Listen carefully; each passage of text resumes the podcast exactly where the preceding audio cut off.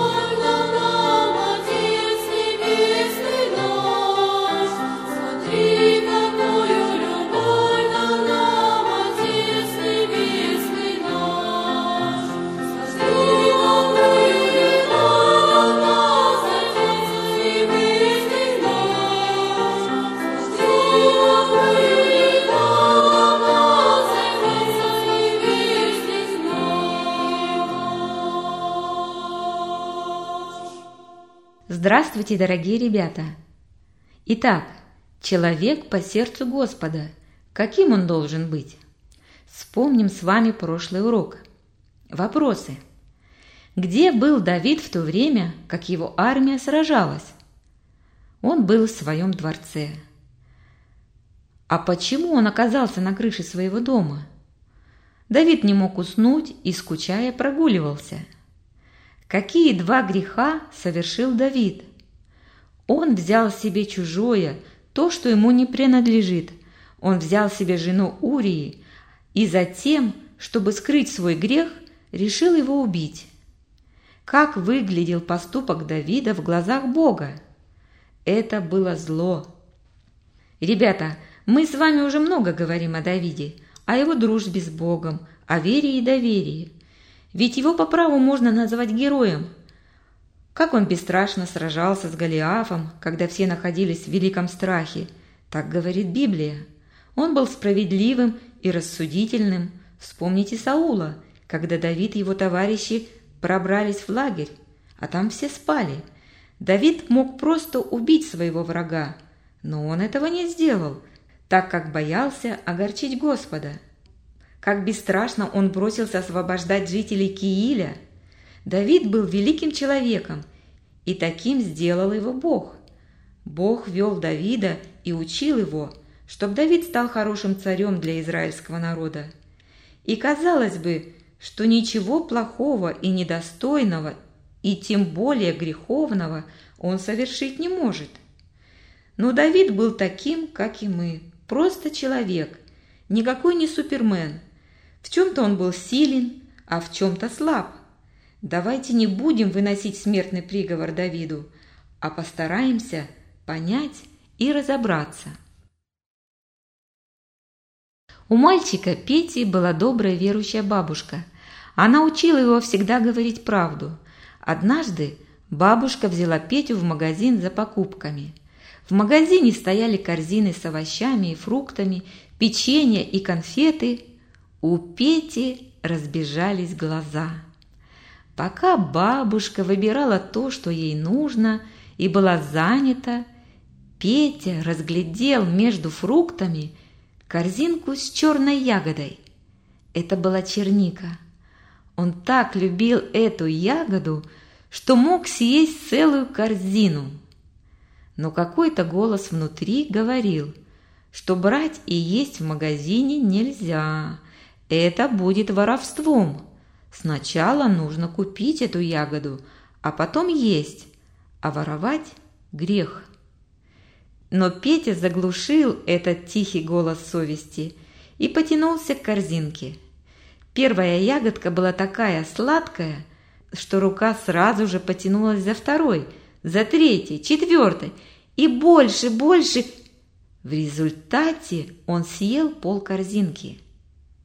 Вдруг он услышал знакомый голос бабушки. «Петя, ты где?» Петя вышел из-за корзины с фруктами и пошел к бабушке, не говоря ни слова.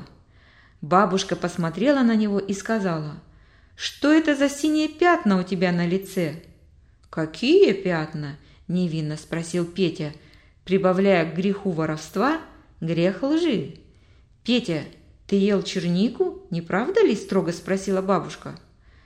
«Только одну-две ягодки», – ответил Петя, зная, что обманывает. «Где ты их взял?» – не унималась бабушка. «В магазине», – ответил мальчик. «А разве продавщица позволила тебе?» «Нет». «Значит, ты взял без спросу?» «Да», – ответил Петя и покраснел от стыда, опустив голову. Петя не смог побороть в себе искушение и взял чужое. У Давида тоже было искушение, и он не смог его побороть. Ребята, а сколько в вашей жизни бывает искушений? И вы заглушаете голос совести, как это сделал Петя, и совершаете грех. Давайте с вами посмотрим, что же было дальше. Урия умер, и его похоронили, а Давид женился на его жене. Сегодняшняя история записана Вторая Царств, 12 глава с 1 по 7 стихи и 13 стих включительно. «И послал Господь Нафана к Давиду, и тот пришел к нему и сказал ему, «В одном городе были два человека, один богатый, а другой бедный.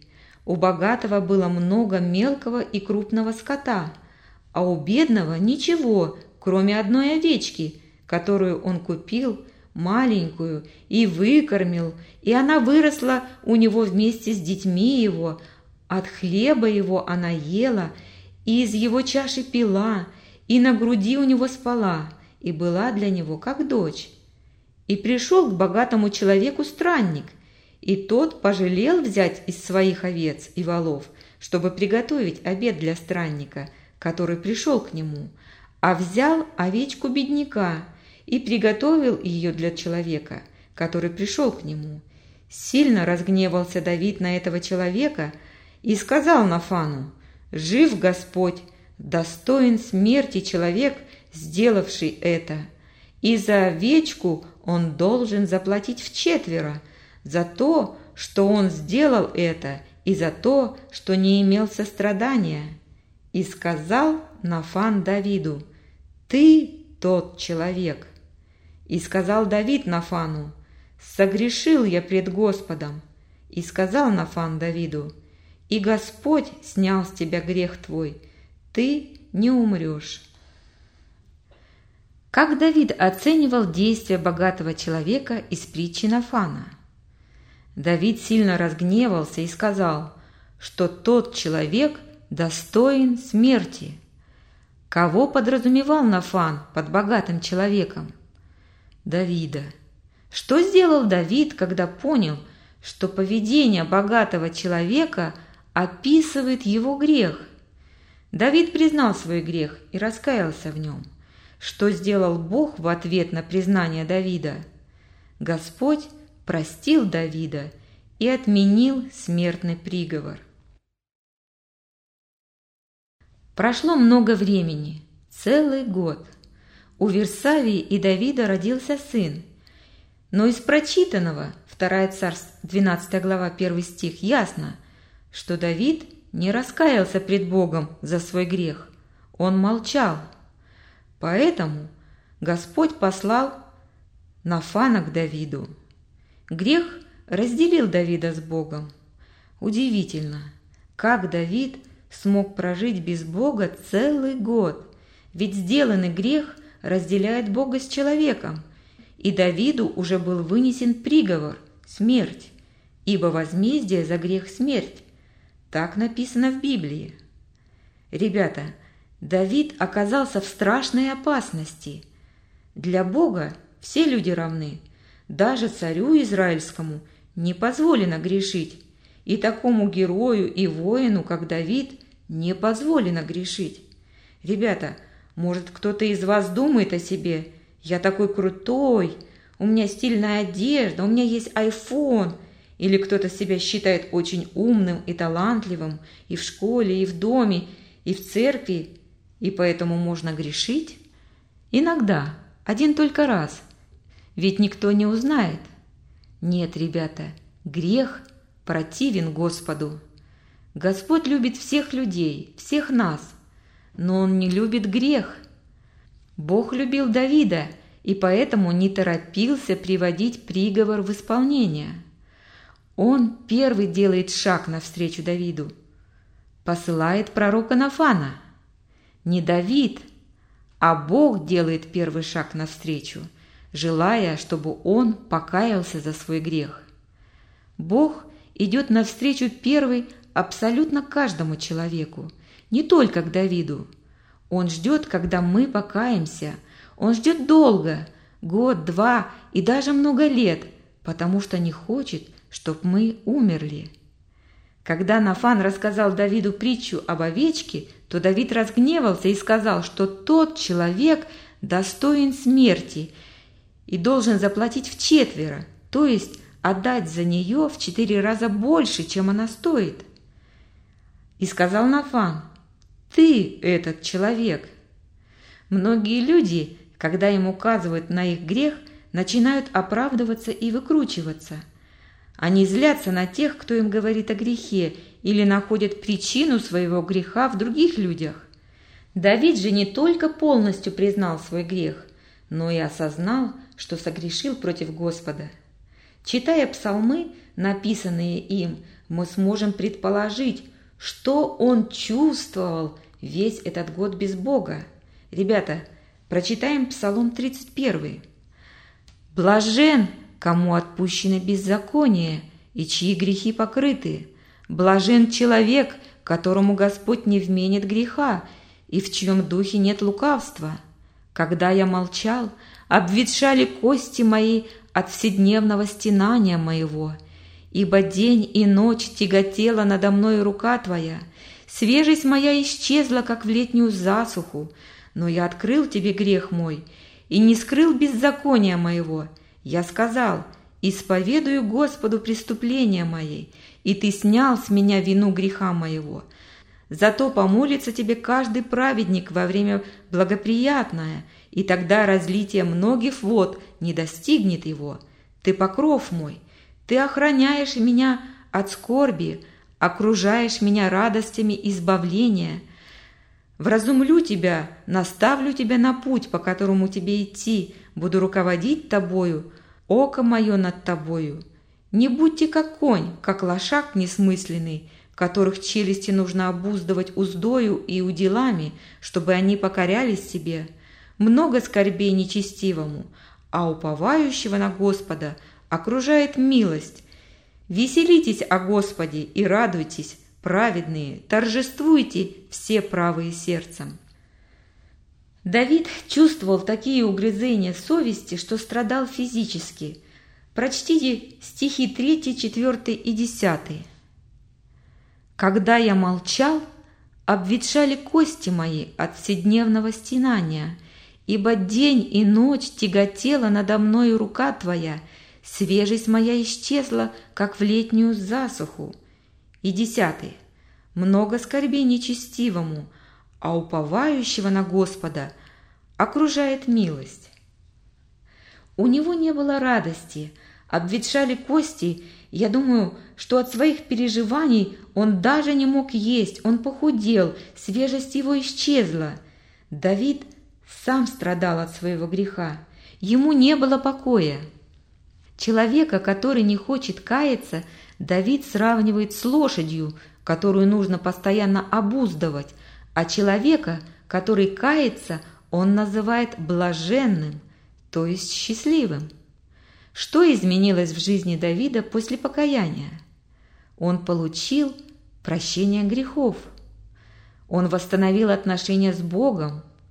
К Давиду вернулась радость к жизни, и Бог стал благословлять и руководить Давидом. Грех, как вирус или как болезнь, разрушает тело человека, так и тайный грех разрушает нашу радость, покой и даже здоровье. Пока мы не осознаем грех и не просим прощения, мы будем всегда чувствовать себя отдаленными от Бога, разочарованными и лишенными Его благословений. Ребята, может быть вы думаете, что грех – это плохой поступок, который вы совершаете против других людей. Но вы должны помнить, что делая плохо другим людям, вы грешите также против Господа, и нужно просить прощения у Бога. Наступит день, когда все мы предстанем на суд Божий. И когда Бог покажет все наши грехи, то нам нечего будет Ему сказать. Лучше сегодня раскаяться и получить спасение. Когда Господь прощает грехи человеку и освобождает его от греха, то небесная радость наполнит сердце, и это увидят все окружающие люди. Вы хотите иметь эту радость? Сделайте это сейчас. Грех забрал у Давида самое ценное, что он имел. Это близкие отношения с Господом. Давид не мог жить без Бога. Он был счастлив, что покаялся и вновь обрел мир. Хотя Давид не покаялся сразу после того, как согрешил, и за это потерпел наказание. Его сын Сверсавий умер вскоре после того, как родился. Другой сын организовал государственный переворот и хотел лишить отца царства. И еще много-много лет придется Давиду пожинать последствия своего греха. И поэтому Давид советует нам с вами не быть как конь, как лошак несмысленный, которых челюсти нужно обуздывать, то есть не жить по собственным желаниям и капризам, но покориться Богу. Покаяние не только освобождает вас от вины, но и изменяет вашу жизнь. Находясь в мире с Богом, мы имеем надежду на вечную жизнь, а это самое важное и главное. Ребята, я расскажу вам случай из школьной жизни одного известного проповедника. Однажды, в конце урока, когда ученики хотели уже встать из-за парт и идти домой, учитель сказал, «Ваня, ты должен остаться после урока». Все очень удивились, ведь Ваня был лучший из класса. И что он мог натворить? А Ваня знал. Он знал, что сказал неправду, и это было уже не в первый раз. Так что же случилось? Ваня учился хорошо, все предметы давались ему легко, все, кроме арифметики. Арифметика была слабой стороной. Однажды учитель задал задание не из учебника, он составил его сам. Ваня заметил, что все решения учитель записал на лист бумаги, который положил в книгу, а книгу положил в ящик стола. Но каким трудным оказалось это задание – Ваня думал, думал, у него ничего не получалось. Ваня сидел и рассуждал. Как вдруг кто-то как бы шепнул ему в ухо. «Ты же знаешь, где лежит листок с решениями. Ты можешь незаметно их списать». На другой день Ваня был дежурным в классе. Он пришел раньше других, достал книгу, вынул лист и быстро переписал все примеры. Но Ваня не успел положить лист обратно. В класс вошли одноклассники. И он вынужден был оставить этот лист у себя. Ваня с тревогой наблюдал за учителем, достанет ли тот книгу, в которой был вложен листок. Когда урок окончился, учитель взял книгу и вышел из класса. Но враг души уже шептал Ване, как нужно поступить дальше. В этот день Ваня был дежурным. После уроков он должен был прибирать после всех в классе. И он бросил листок с заданием в урную. На другой день учитель спросил, не нашел ли Ваня листок бумаги с цифрами, который, должно быть, выпал из книги, которая лежала в ящике стола. Ваня почувствовал, что покраснел, но ответил – Нет, я ничего не находил. Не мог же он упасть в урну с бумагой. Я все проверил, но ничего не нашел, ответил учитель. Учитель подошел с Ваней к мусорнице и стал наблюдать, как тот внимательно осматривает мусорницу. Вытащив листок, Ваня протянул его учителю и спросил, «Может, этот? Он тоже весь исписан?» Затем Ваня взглянул на учителя и понял. Учитель знал его обман. Поэтому он не удивился, когда учитель сказал, «Ваня должен остаться после урока». Когда все ушли, учитель грустно сказал, «Ваня, я должен тебе что-то сказать. Прошло шесть лет, как я в этом классе. Я рассказывал истории из Библии, и один маленький мальчик очень внимательно слушал. Однажды я рассказывал о страдании Иисуса Христа, о распятии, о его ранах, которые люди нанесли ему, что руки и ноги, пробив гвоздями, пригвоздили ко кресту. Этот мальчик стал плакать и спросил, зачем его заставили так страдать? Они не должны были это делать. Этим мальчиком был ты, Ваня.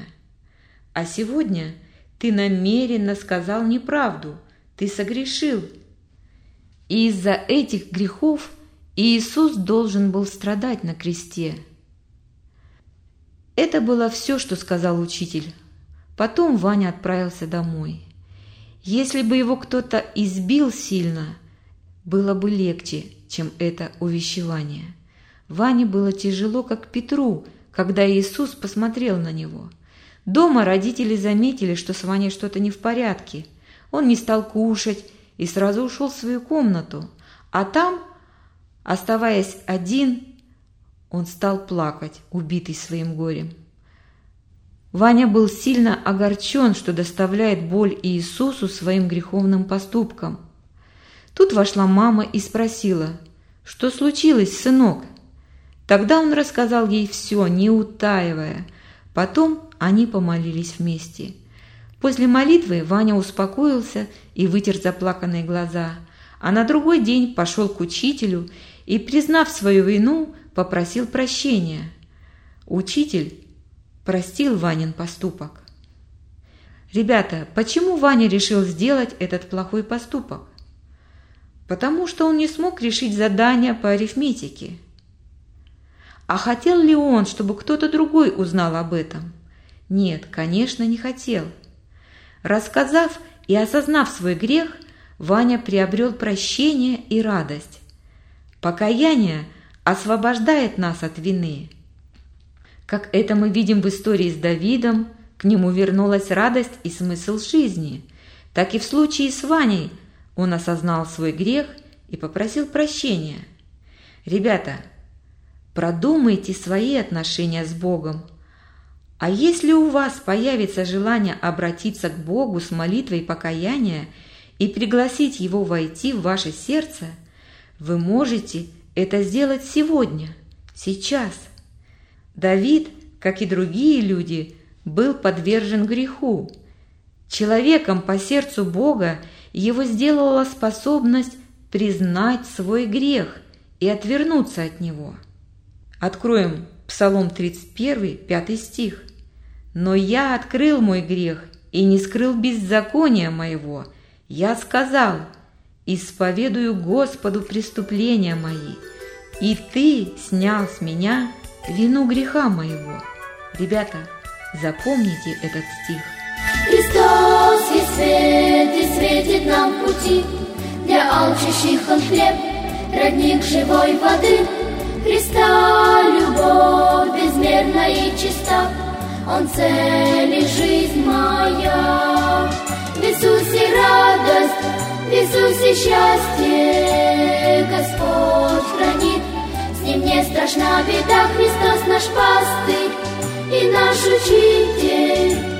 В благ всех полнота. Со мной Господь, и я его дитя, Бог любит всех людей, а также и меня из Смертный грех ведет своей тропой Небесный край родной. В Иисусе радость, в Иисусе счастье. Господь хранит. С ним не страшна беда. Христос наш пастырь и наш учитель. В нем благ всех полнота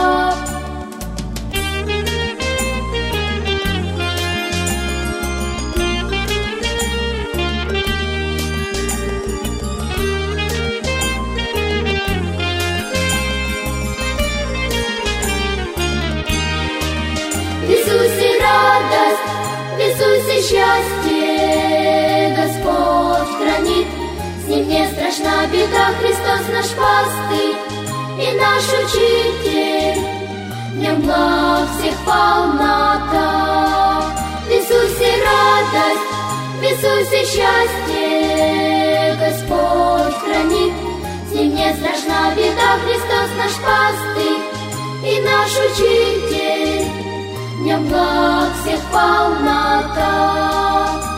В нем всех благ полнота.